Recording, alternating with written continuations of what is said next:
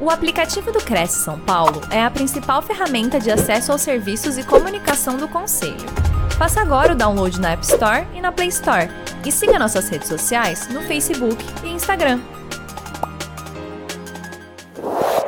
Obrigada, obrigada mais uma vez a todos. Obrigado, Cresce. É, eu trouxe aqui, na verdade, hoje a intenção é deixar um pouquinho o juridiquês de lado, né? Advogado sempre tem esse costume, mas a, a intenção é que a gente se aproxime nesse bate-papo e eu consiga é, alcançar, é, me fazer ser entendida aqui para vocês, para a gente trazer os principais pontos jurídicos da relação da, dos contratos de corretagem, né? Eu fiz uma apresentação para ficar um pouco mais interativo. E aí a gente inicia um pouco falando sobre a natureza jurídica do contrato de corretagem, né?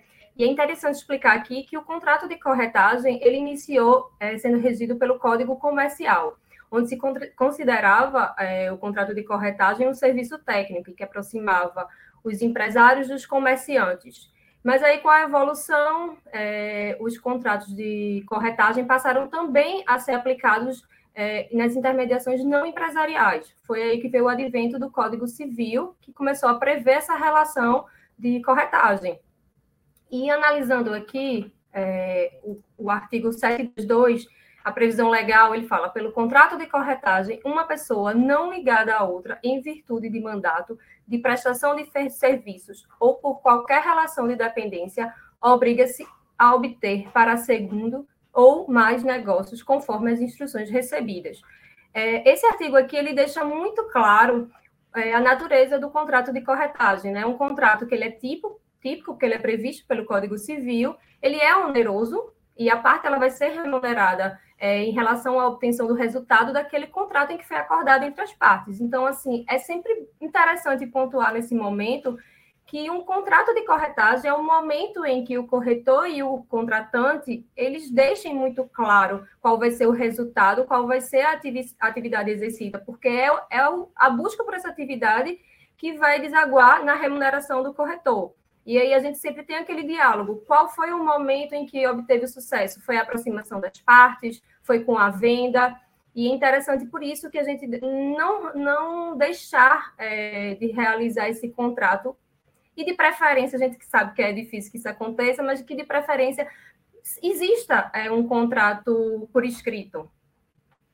Então, aqui estão as características é, do contrato, né? Que é um contrato oneroso, bilateral, é uma prestação de serviço. Esse contrato ele pode ser realizado entre pessoa física ou pessoa jurídica e ele não se confunde com o mandato, porque o corretor ele não está respondendo por, por ninguém, pela parte contratante. Pelo contrário, ele tem que é, aquele negócio jurídico ali, ele tem que ser o foco da intermediação. Então ele tem que deixar as informações claras e precisas sobre o objeto do contrato, porque é isso que vai desaguar, inclusive, a gente vai falar um pouquinho mais depois sobre a responsabilidade civil.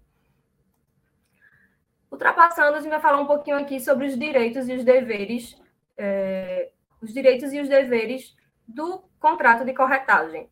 E uma das características desse tipo de contrato é a bilateralidade, onde há direitos e deveres entre ambas as partes.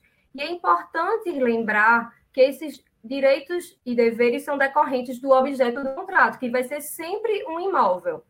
Então, o corretor ele precisa atuar com diligência, com prudência, com clareza nas informações em que ele está transmitindo, possibilitando sempre alertar a alteração de alguma informação, em relação à alteração, por exemplo, de um valor, a forma de pagamento, se há algum, alguma, alguma, como é que eu posso dizer, alguma restrição sobre aquele imóvel ali, e prestar todas as informações para o andamento do negócio, sempre de forma espontânea, né? Porque é isso que a parte contratante ela visa, é, é esclarecer, dando segurança, os riscos de negócios, as possíveis alterações de valores, fatores é, que vão influ, influir no resultado útil do negócio.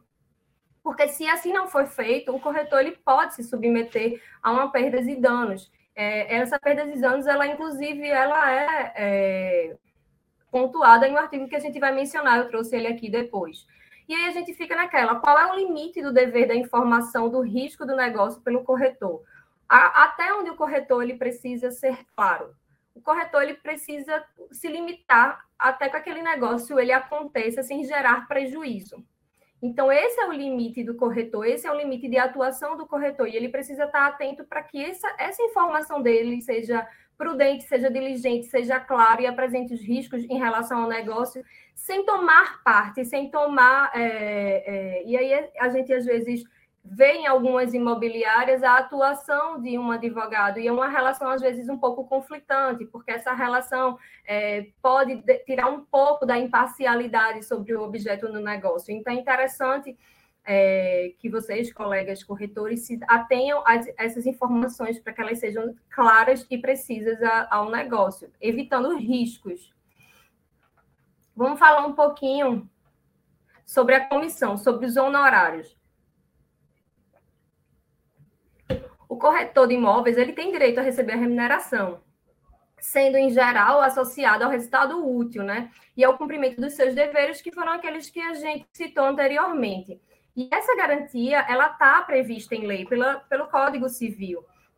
No Código Civil ele diz: a remuneração é devida ao corretor uma vez que tenha conseguido o resultado previsto no contrato de mediação, ou ainda que este não se efetive em virtude de arrependimento das partes. Esse artigo é muito interessante e é muito importante, justamente porque é aquele ponto inicial no qual eu falei que é necessário que as partes deixem muito claro qual é, vai ser a, a, o objeto daquele contrato de corretagem. O, é, o que é que foi negociado? Foi é, a remuneração, ela será devida com a assinatura, com o registro, com a aproximação das partes, qual o percentual, se vai ser um percentual sobre o valor da venda, se tem um, um, uma exclusividade, se não é exclusividade, porque é através desse, desse contrato em que vai se fazer as condições, inclusive, de remuneração do corretor. Por isso que eu volto a pontuar a necessidade de que o corretor ele deixe essas informações muito claras nessa relação é, entre contratante e contratado. Porque a gente sabe que é muito costumeiro no mercado o, a relação contratual, em que pese não existe na legislação a necessidade de um contrato formal, isso é muito é, praticado o, o, a contratação por forma, de forma informal. Eu tenho uma casa para vender, eu tenho um apartamento, e aí manda as fotos, mas eles não, vocês não entram na negociação. Então, isso eu friso novamente do, da, da importância de existir a pactuação desse contrato para que fique claro quais são as condições para remuneração do, do corretor. Aí a gente pega aquele ponto, né? A prestação de serviço do corretor vai ser o quê? A aproximação das partes interessadas no negócio. Ele cumpre a sua obrigação aproximando as, as partes. É, e se existir algum vício no negócio que gera anulação, a sua remuneração será devida ou ela será indevida? Porque ele não deixou claro. É, essa modalidade de, de, de, contratação é a mais costumeira que a gente vê, em que a, a aproximação da parte interessada ao produto aconteça. Mas não há nenhum impedimento que haja um contrato de exclusividade, né? Eu trouxe aqui alguns casos é, em relação à jurisprudência, é, que eu acho que é interessante para vocês verem um pouco de como é, está o entendimento de qual é o dever do corretor. Então, nessa jurisprudência aqui do STJ, é, o relato ele menciona: cabe ao corretor de imóveis diligentemente se inteirar e prestar informações usuais e notórias acerca do título de domínio exibido pelo vendedor, da regularidade da cadeia dominial, da existência ou não de gravames reais e de ações que envolvam o vendedor, e que, em tese, poderiam conduzir à ineficiência, nulidade ou anulabilidade do contrato de compra e venda. Então, se vocês observarem aqui, a informação, o, a exigência pelo judiciário que o corretor de imóveis realize não é, na verdade, uma auditoria aprofundada, porque esse dever aí cabe a nós, advogados. Mas é uma auditoria, eu digo, uma análise mínima, que ao final da minha apresentação, inclusive, eu trago aqui algumas análises mínimas que vocês precisam se atentar, deveriam, né? É, deixa eu voltar aqui para o outro slide. Então, fica esse questionamento. A aproximação já efetiva o trabalho do corretor, o contrato preliminar, ou a assinatura do contrato, ou a assinatura registra, qual é o momento? Quando é que vocês pactuaram o momento em que vai se efetivar o trabalho que foi realizado por vocês, corretores? Então, é muito interessante é, eu pontuar esse fato da necessidade de deixar claro qual vai ser o objeto do contrato, qual a forma é, que esse contrato ele vai estar sendo adimplido e cumprido. Porque, é, em que pese as informações claras, precisas, a leitura das certidões dos imóveis, é, tudo isso daí é atividade e o dever do corretor, mas em relação à forma do cumprimento, tem que ser muito bem dialogado entre a parte contratante e contratada, porque a gente sabe que é, é muito rotineiro e é muito costumeiro que aconteça é, uma confusão de que se é, de fato aquela atividade ela foi efetivada, se não foi, se houver desistência, se cabe a devida comissão de corretagem por uma desistência é, posterior. Deixa eu passar aqui.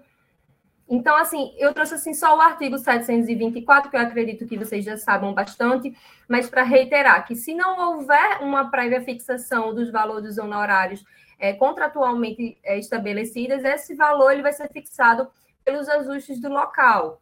E, em, terceiro, em último lugar, pela decisão judicial, o que não é interessante, né? Então, assim, o ideal é que seja fixado é, previamente entre as partes, em razão disso também. Aqui eu trouxe outra decisão que, muito embora. É, essa decisão ela é muito interessante, porque ela nos faz pensar é, o mínimo de zelo que, que o corretor ele precisa ter. E nesse caso aqui, eu achei, o, que, o que me chamou muita atenção é porque a venda do imóvel ela estava é, igual a uma execução que existia desse imóvel. Então, isso ficou restou, restou, configurado uma possível fraude à execução. E aí o juiz ele entendeu que o corretor ele deveria ter tido esse mínimo de diligência de analisar o valor do imóvel, se havia alguma, é, algum impedimento legal, alguma execução. Então, ele entendeu nesse caso aqui que sim, em que pese o corretor ele não tenha que fazer uma auditoria aprofundada, porque isso de fato não lhe caberia, é, é, fica sempre essa linha tênue do, do qual é o dever do corretor, se ele tem que aprofundar, se aquilo dali ele está entrando é, muito num trabalho que não caberia a ele. Mas aqui nesse caso o que me chamou, ressaltou os olhos, foi o fato de que o valor do imóvel que estava vendido era exatamente o de uma dívida, que era do mesmo valor. Então, é, essa dívida ela gerou uma fraude de execução e aí não, não foi os honorários da comissão de corretagem não foram devidos. Então, o corretor ele deixou de perceber os valores por conta dessa, dessa não comunicação em relação aos valores.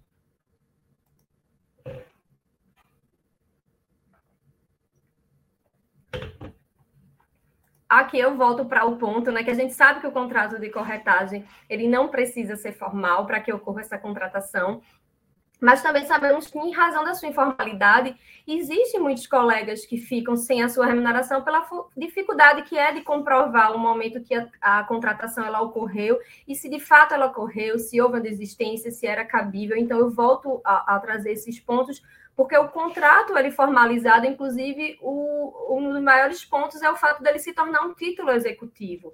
A gente pode reivindicar essa, essa contratação comprovando, através do contrato, que houve a contratação e de que não houve o pagamento dos honorários cabíveis. E aí é uma maneira mais é, como é que a gente pode dizer, uma maneira mais de gerar uma confiabilidade entre as partes, é uma prova documental que houve aquela relação, é, existe uma grande probabilidade de um impedimento que, o, que essa parte ela por trás vá lá diretamente a, a, a, e faça a comercialização. Existe uma é, é, o bônus que eu falei em relação a ser um título executivo, então ele gera é, um grande bônus aí, porque ele vai facilitar uma possível recuperação desse valor em relação aos honorários. Por isso que eu levanto essa pauta do contrato, ele não precisa ser extenso, ele não precisa ser um contrato de milhares de páginas, mas algumas condições mínimas da forma de pagamento, da condição de, do imóvel, se aquele imóvel de fato ele é, é, de quem ofereceu, da parte que lhe procurou como corretor, se aquela parte que lhe procurou ela, ela tem legitimidade para fazer aquela venda, e se ele é proprietário, se existe alguma doação, se existe algum impedimento legal para aquilo dali. E com esse contrato, a gente consegue fazer um passo a passo, inclusive para a reparação do crédito dos honorários, seja por meio de um protesto, a gente pode protestar esse contrato, a gente pode é, intermediar, é, fazendo aquele devedor, constituindo ele embora em dívida, e aí às vezes não precisa nem judicialmente, porque através dessa Constituição em mora ele já vai lá e tenta negociar se houve essa, essa divisão de honorários, porque por vezes a gente sabe que pode ter a atuação de algum é, outro colega corretor, e aí como é que ficaria a divisão desses honorários? Então, assim, um contrato simples em que exista é, o objeto do contrato, o imóvel, deixando claro a, é, qual é esse imóvel, as limitações, as confrontações, a matrícula desse imóvel, é, uma certidão confirmando se aquele contratante ele é de fato legítimo, se existe a necessidade de uma vênia conjugal do, do esposo ou da esposa é, otorgar, concordar com a venda, a locação, a permuta, qualquer que seja o objeto do contrato, porque a gente sabe que o corretor de imóvel ele não lida somente com a compra e venda, ele lida com locação, com build suite, com permuta e inclusive com prospecção de alguns terrenos é, para incorporação imobiliária. Então a gente precisa ter essa cautela mínima, vocês precisam ter essa cautela mínima de analisar essa documentação e garantir isso através de um contrato, formalizar, porque a, a, a responsabilidade daquele negócio ali é, para uma possível prova em relação à atividade de vocês vai estar constituída naquele contrato. E aquele contrato ele não precisa ser rígido, ele não precisa ser um modelo é, idêntico a todos os casos e a todos os colegas. Não, ele pode se adequar à sua realidade. Você pode formular condições é, entre você e o contratante na qual se amoldem melhor a sua realidade. Inclusive, é, por exemplo, tornando um, uma cláusula que é muito interessante, que a gente, advogado, utiliza, que se chama hardship, que é uma cláusula na qual, é, se a parte ela não cumprir é, o determinado, que a gente sabe que a atividade de corretagem é uma atividade que se permeia há algum tempo, que esse contrato ele necessariamente seja revisto para que seja renegociada as condições daquele contrato. Então, é uma cláusula muito interessante, antes que haja uma extinção daquele contrato, que as partes voltem a dialogar sobre as condições e voltem a dialogar se de fato vai fazer aquela venda, se vai modificar o preço, se vai modificar a forma e as condições de pagamento. Vamos falar agora um pouquinho é, eu não vou me alongar, tá, gente? Assim, eu sei que às vezes o tema jurídico é um pouco exaustivo, eu prometo não me alongar. Já já eu termino falando e fiquem à vontade para mandar dúvidas, perguntas, interagir. É, vamos falar um pouquinho agora sobre a responsabilidade civil do corretor de imóveis. E o artigo 723 do Código Civil também, ele pontua: o corretor é obrigado a executar a mediação com diligência e prudência e a prestar ao cliente espontaneamente todas as informações sobre o andamento do negócio. Então, eu destaquei diligência e prudência, que são duas palavras muito importantes, e tem espontaneamente, ou seja, que o corretor ele leve é, ao, a parte contratante essas informações sobre o andamento da venda do negócio, sobre essa intermediação. E aí, no parágrafo único, ele fala: sob pena de responder por perdas e danos, o corretor prestará ao cliente todos os esclarecimentos acerca da segurança ou do risco do negócio, das alterações de valores e de outros fatores que possam influir nos resultados da incumbência.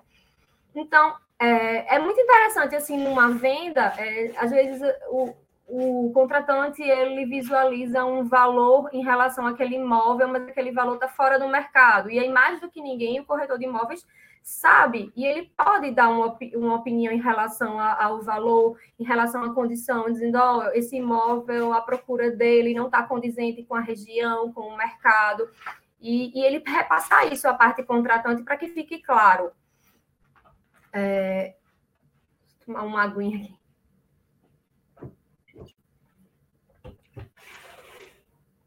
E aqui a gente pode pensar, então, através disso, qual é a função do corretor, qual é a limitação de atuação do corretor. O, o, o corretor, ele efetivamente tem que, tem que atuar com a competência é, aprofundada de auditoria, ele tem que é, fazer ser diligente os corretores eles atuam na aproximação dos interesses comuns, com análise dos negócios, da condição, mas não é, é como eu, eu, volto a dizer, que não é de se exigir que seja de responsabilidade do corretor que ele tenha esse aprofundamento jurídico, porque não lhe cabe a isso, essa função é do, do advogado. Mas aí a gente volta um pouquinho para aquele ponto no qual falei que acontece de algumas imobiliárias oferecerem esse serviço, oferecerem o serviço de corretagem junto com o jurídico. E aí esse serviço ele pode parecer sim que nesse momento para o judiciário que exista é, essa, essa necessidade da contratação que se deu também da, do aprofundamento. E aí, naquela análise do risco que eu apresentei na jurisprudência, só voltando aqui, nessa decisão aqui, nessa decisão aqui, voltando um pouquinho, que aí me parece que um caso como esse, em que a imobiliária ou o corretor existe esse, esse produto, não só da corretagem, mas também dessa garantia jurídica, seja devido, que aí sim é, é um serviço no qual foi é, apresentado, também de uma análise mais aprofundada, talvez uma auditoria, e, em razão disso, é, não vai haver o cabimento dos honorários de corretagem, por qual, porque ele deveria ter feito essa análise mais aprofundada, apresentado uma possível análise de, em relação à fraude e execução.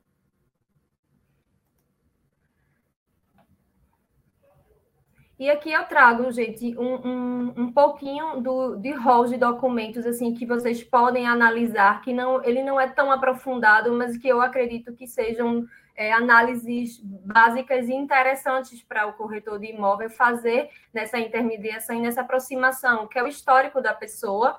A gente, advogado, existe um, um, produto que a gente analisa mais a profundo, que é a do diligência imobiliária. Eu acredito que muita gente aqui é, já conheça e já tenha visto. Nessa, nesse momento, a gente faz um estudo bem bastante aprofundado sobre as partes envolvidas no contrato. E aí, se for pessoa jurídica, é sobre sócios, sobre o histórico dessa pessoa jurídica, sobre esse PNPJ.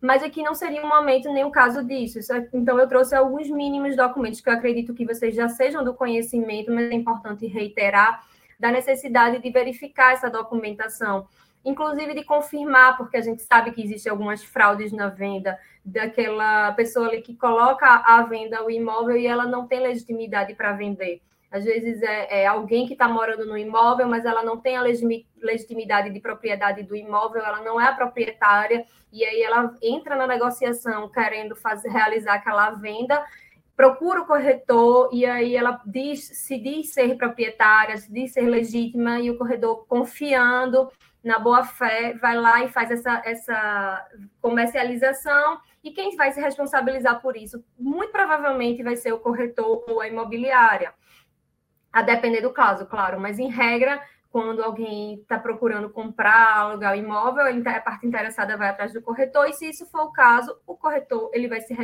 responsabilizar por não ter verificado que aquele vender aquele proprietário não era legítima, aquela pessoa, na verdade, não era legítima para fazer aquela venda, aquela locação. E aí existem certidões de ações estaduais de feitos é, no, no, na justiça comum estadual, em que é possível identificar se existe algum despejo, se existe algum uso capião, se existe algum inventário, se aquele imóvel ali, porque existe possibilidade daquele imóvel estar em inventário e, e não ser possível naquele momento comercializar daquela forma através de uma compra e venda direta. E existem alguns instrumentos, sim, é, jurídicos que torna possível a venda, mas aí seria, na verdade, uma cessão de direitos. Só que aí o termo é, precisa ficar claro para as partes. É, certidão de efeitos fis executivos fiscais, a gente sempre pontua isso em relação à fraude e execução, porque é, é muito interessante a, a quantidade de, de, de, que acontece de fraudes à execução, e aí, às vezes, por a, a falta de analisar a existência de executivos fiscais, o, o, corretor ele deixa de se atentar que aquele imóvel ali ele é uma garantia já, inclusive. Ele já existe uma, uma judicial sobre aquele imóvel. Às vezes acontece da, na certidão não estar constando ainda aquele, aquela execução, ter uma decisão, existir, mas a, a, essa execução, essa decisão não chegou ainda a ser averbada na matrícula. Então, por isso que essa certidão ela se torna tão importante, porque nem tudo vai estar transcrito na matrícula naquele momento. Então, é tudo muito dinâmico, muito rápido, a gente sabe, inclusive no processo de comercialização pelo corretor. Então, a, a, forma como as informações vão, vão modificando ao longo daquele processo de venda é, são rápidas e às vezes não dá tempo daquela decisão a estar constando na matrícula. A, a certidão de débitos trabalhistas, é, CP, CPF, RG, CNPJ, se for uma pessoa jurídica, certidão de protestos, certidão negativa do INSS, às vezes é uma obra, então a gente precisa também confirmar a certidão de quitação daquela obra. E é basicamente esse rol de documentos. Como eu falei, eu fui bastante breve, é, eu não queria tornar cansativo nem extenso o uso de momento, então fiquem à vontade, doutor Milton. Agradeço mais uma vez a TV Cresce. Maravilha, doutora Luana. Já temos aqui algumas manifestações interessantes, né? É, gostaria, a senhora fez uma, uma abordagem interessante quando mencionou sobre a responsabilidade civil do corretor em relação a uma linha tênue né, de sua atividade. Então, achei muito interessante a sua fala quando é, dessa orientação aos corretores, é, desde o início né, da intermediação em relação às práticas de conheça o seu cliente, né, não só em razão né, é, é da, de eventual é, possível lavagem de dinheiro, mas também para que possa ter ali a, a, autorização para intermediação por escrito e também depois todos os atos, como a senhora muito bem trouxe, em relação à análise jurídica né, do, do imóvel, as certidões, né, a certidão de matrícula do imóvel. Então, ficou muito claro aqui a sua apresentação. E, nesse sentido, já temos aqui algumas perguntas. Né? Gostaria apenas de citar algumas presenças importantes. Nosso presidente José Augusto Viana Neto está acompanhando aqui a sua apresentação, né? deixou aqui uma mensagem. Né? Precisamos, abre aspas, precisamos tratar do negócio com responsabilidade e eficiência. Né? Então, sempre uma mensagem importante a todos os corretores e corretoras que nos acompanham. É verdade. E eu acho que, que a atividade, tanto da gente, advogado que atua no mercado imobiliário, como corretor, é uma atividade, às vezes, que precisa dessa eficiência e dessa responsabilidade andando em conjunto, né? Porque, assim, a gente sabe que aquela tratativa do negócio precisa, às vezes, para ontem, né? A solução para ontem. Sem dúvida. É, gostaria rapidamente também de agradecer aqui a presença da Priscila Moreno, corretora, da Núbia Silvia, Silva, boa noite. Douglas Adriano Bragueiroli, boa noite. É, também peço aos às corretoras e corretoras, aos internautas, se quiserem deixar a sua cidade aqui no chat, é sempre muito bacana sabermos, né, e conhecer as cidades aqui, os locais dos colegas que estão acompanhando aqui ao vivo a TV Cresce. Também o Márcio, JF Corretor, boa noite, Moacir, Hamilton Leão, é, Delivaldo Cunha, Gil Brasil, é, Pequesab Imóveis, Andréia Couriel, temos aqui vários colegas, Aliomar Cavalcante, Danúbia Silva, uh, temos um conselheiro também, Agostinho Plaça, parabeniza aqui pelas, é, pela apresentação. Uh, e temos aqui uma pergunta que eu achei interessante, só um minutinho, doutora, que é do Rafael Rosa. Ele pergunta é, o contrato de prestação de serviços imobiliários é um título executivo se possuir duas testemunhas, certo? Ele faz aqui um, uma abordagem sobre a, a, legitimidade do instrumento né, de intermediação de serviços imobiliários e que, se assinado por duas testemunhas, se a gente pode considerar um título executivo. Certo, Rafael, exatamente. Se ele for com duas testemunhas, mas também se o teu contrato, assim, só ressaltando que essas duas testemunhas não precisam estar naquele momento da contratação, tá? Então, assim, se o contrato ele está ali assinado, mas aí ficou faltando a assinatura das testemunhas, não tem impedimento. Inclusive, esse contrato ele pode servir de um título para uma ação monitória, que é uma ação que ela vai dar é, executibilidade a esse instrumento. Então, assim, se você fez um título e aí não teve assinatura, não, também não tem impedimento da gente percorrer judicialmente através de uma execução, tá? Perfeito. Aproveitando também, temos aqui uma pergunta interessante da Amanda Vitório, né? É, ela menciona aqui até que é estudante de TTI na ETEC. Então, temos até aqui a presença de alguns estudantes Então, uma boa noite, um agradecimento especial aqui a todos os alunos da ETEC. Doutora, qual a média de validade das certidões? Pois um contrato pode acontecer, pode acontecer para firmar o compromisso e a venda ser, ser efetivada num prazo bem posterior. Uma pergunta interessante aqui da Amanda. É, é uma, é uma pergunta bem interessante. É, a depender da relação, a gente sabe que realmente esse contrato inicia a negociação dele ele se dá bem depois. Por exemplo, às vezes uma relação de locação, uma relação de permuta, às vezes de terreno, que começa a negociação mas, Amanda, assim, é só te esclarecendo, se essa certidão ela for para uma análise aprofundada, para uma auditoria jurídica, para essa auditoria, uma certidão com até 30 dias, ela é suficiente, tá? Então, assim, para uma auditoria da condição ali daquele terreno, é, 30 dias ela é suficiente para análise.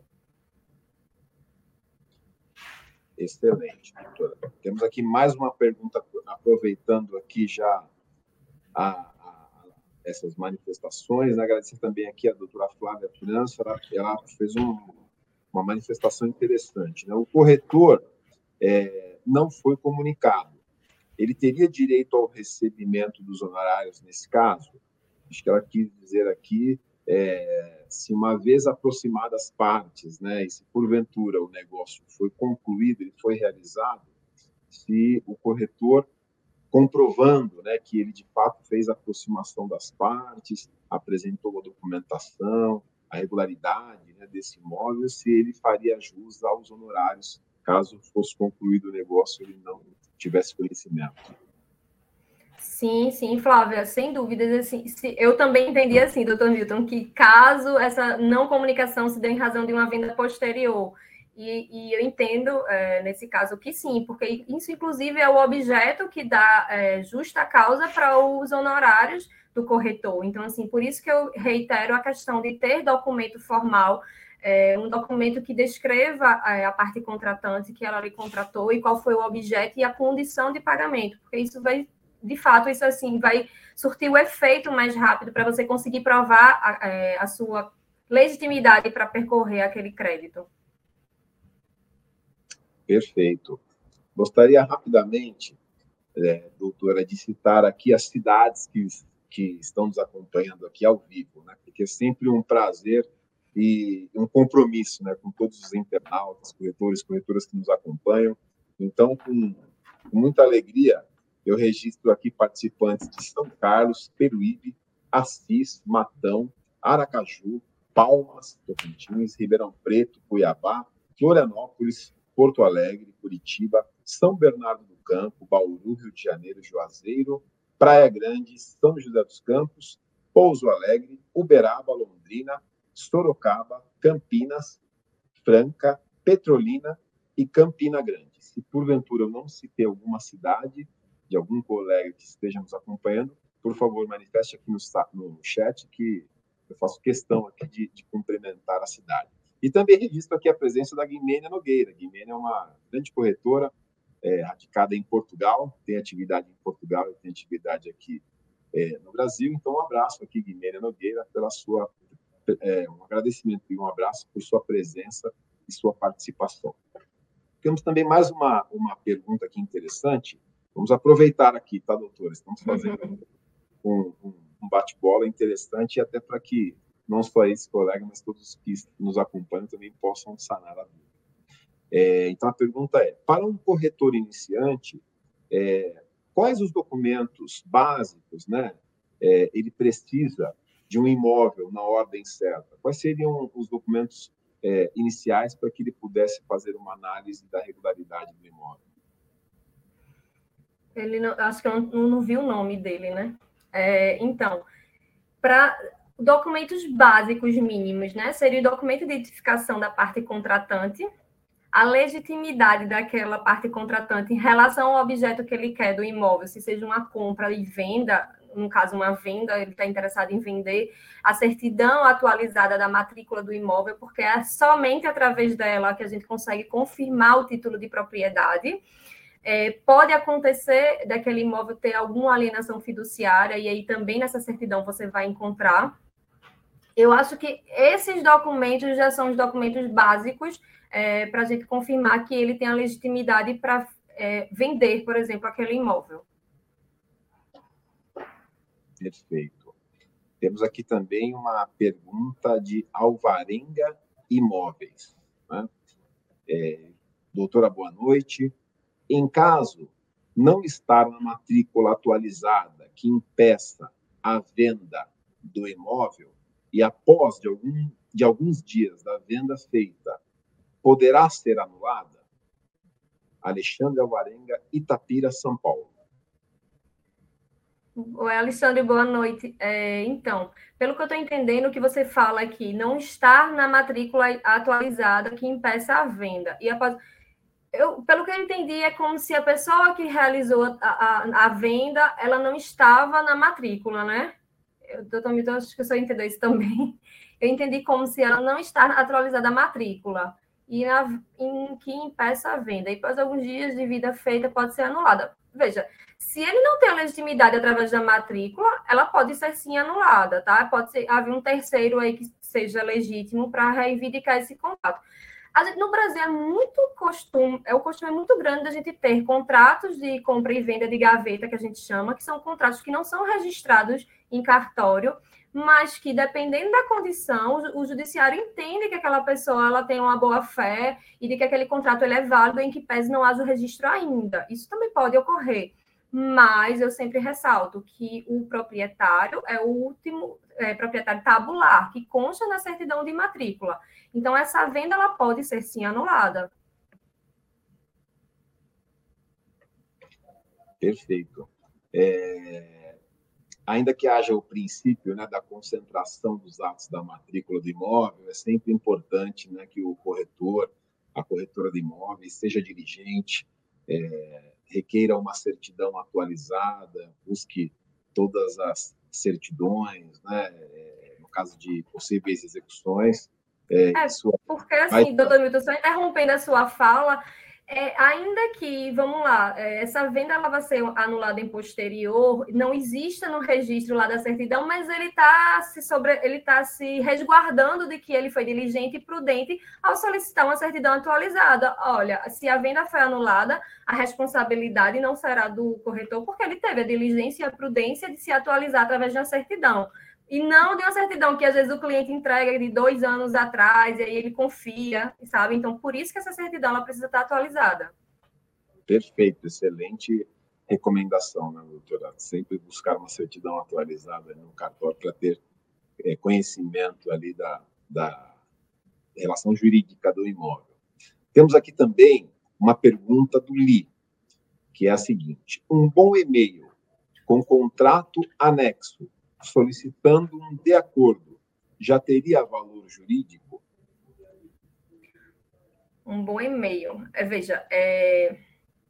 depende do valor jurídico para qual finalidade.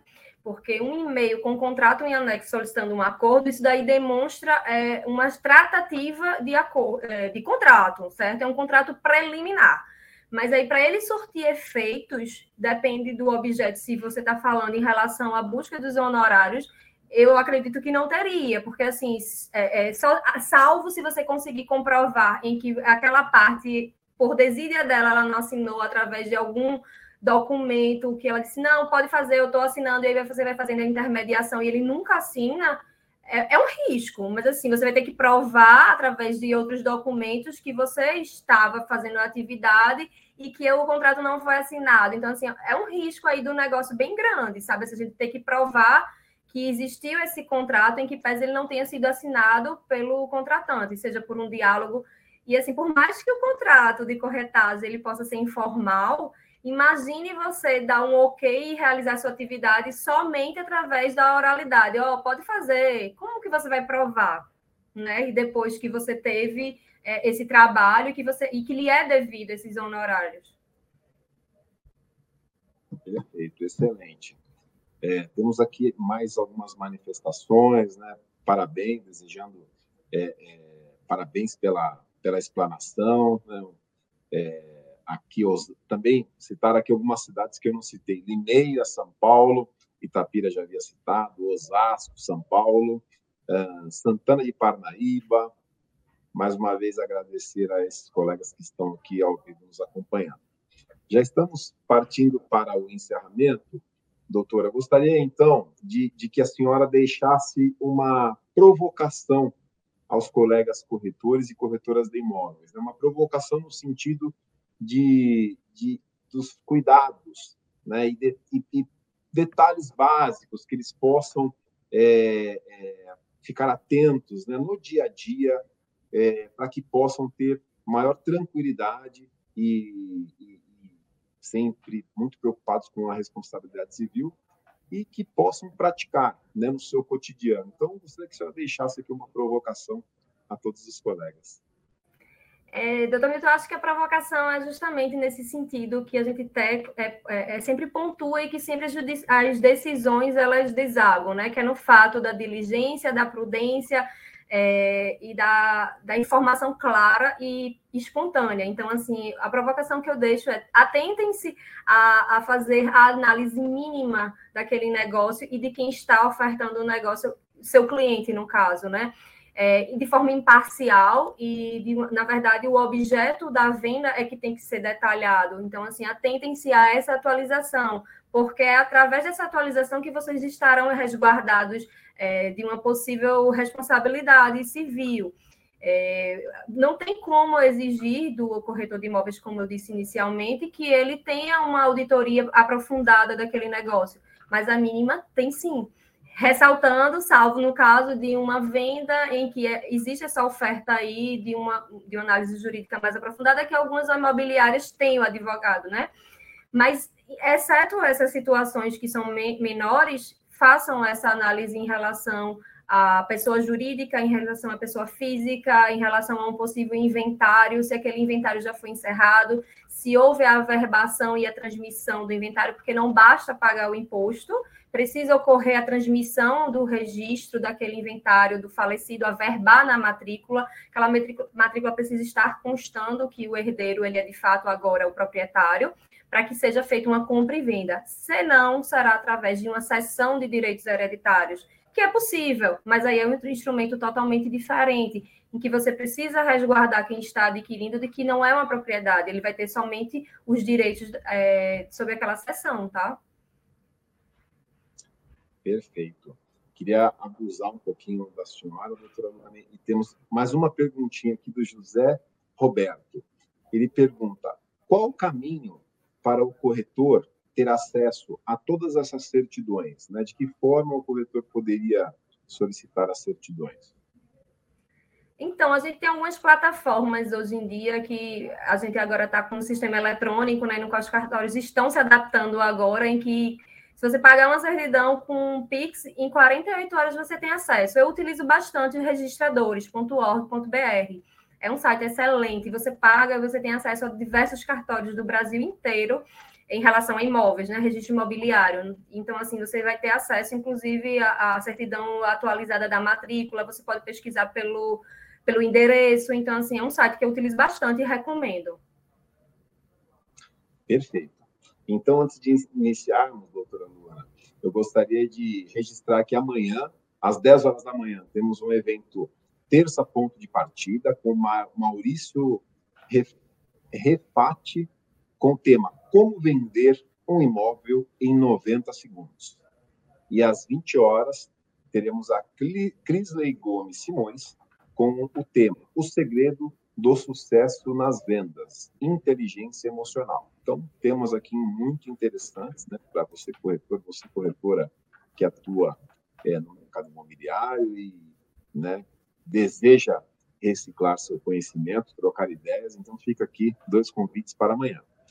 É, e também, doutor, gostaria aqui, em nome da nossa presidência, do presidente José Augusto Viana Neto, de toda a nossa diretoria, agradecer pelo seu tempo, pela sua disposição, pelo seu entusiasmo aqui em dialogar com os corretores e as corretoras de imóveis. Também aqui já lanço é, um, um convite, né, mas com caráter de intimação e, por favor, é, é, é, só aceitamos sim uhum. como resposta, porque a senhora possa voltar aqui na TV Cresce com algum outro tema né, de interesse aqui dos corretores, das corretoras de imóveis, porque é sempre importante né, trazermos aqui é, é temas relevantes para o cotidiano, para a atividade é, de corretagem. Então, registro mais uma vez esse agradecimento e deixo aqui aberta a palavra com a senhora para finalizarmos a live é, a todos aqueles que nos acompanham e nos assistem ao vivo. Eu que agradeço, doutor Milton, a, gentileza, o convite aí da TV Cresce, mais uma vez, me coloco sim à disposição. Foi bastante legal falar sobre atualização, né? Eu trouxe só alguns pontos de decisões mais interessantes para servirem de alerta aos, aos, colegas corretores de imóveis e possível responsabilização civil. Agradeço a, a, o espaço, me coloco à disposição mais uma vez e espero ter esclarecido a todos. Nós que agradecemos a presença. Obrigado a você, corretor, você, corretora, você, internauta, que nos acompanhou aqui é, ao vivo pela TV Cresce. Né? Deixei aqui outros dois convites para amanhã e até a próxima oportunidade. Fiquem com Deus.